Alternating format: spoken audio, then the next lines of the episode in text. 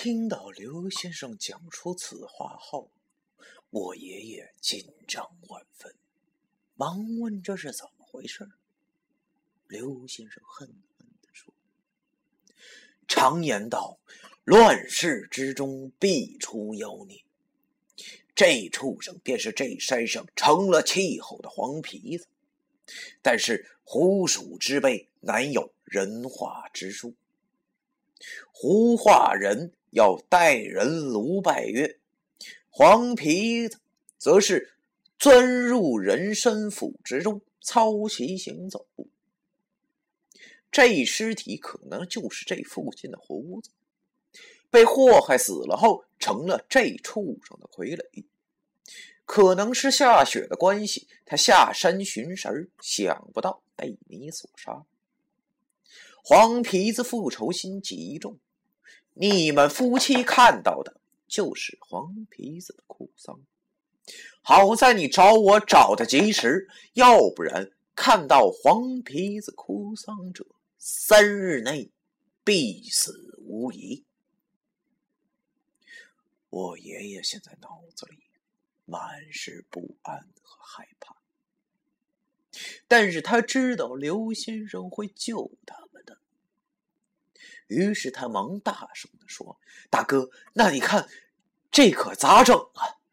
刘先生叹了一口气，好像欲言又止的样子。少卿，他说了句话：“先把它烧了吧，等会儿咱回去再说。”刘先生把那个黄鼠狼从尸体里拽了出来。让我爷爷找了些松树枝儿给烧了。那具尸体，刘先生说他也是苦命人，死后得不到安息，让我爷爷先把他用雪埋上，日后亲自为他选块坟地。这是积德的事儿。这事儿做完，日头也晌午了，两人便回了家。家中，我奶奶早已准备好了饭。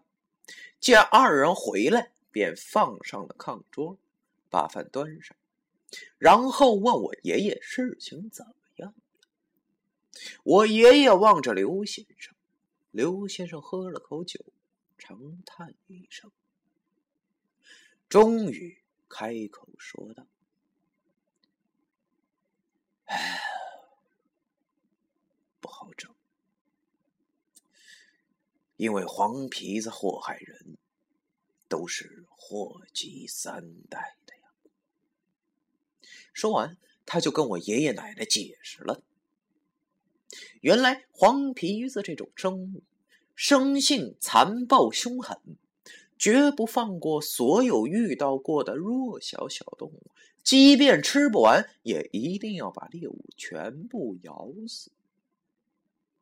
而且成了气候以后，报复心理极强，被盯上了就跑不掉了。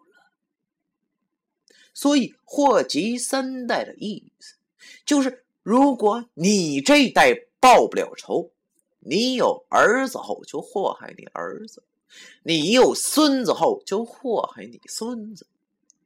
由于后山黄皮子数量不少。根本不可能做到杀绝他们，直到血债血偿，或者是你家里第四代人出现后，这一段三代恩怨才会结束。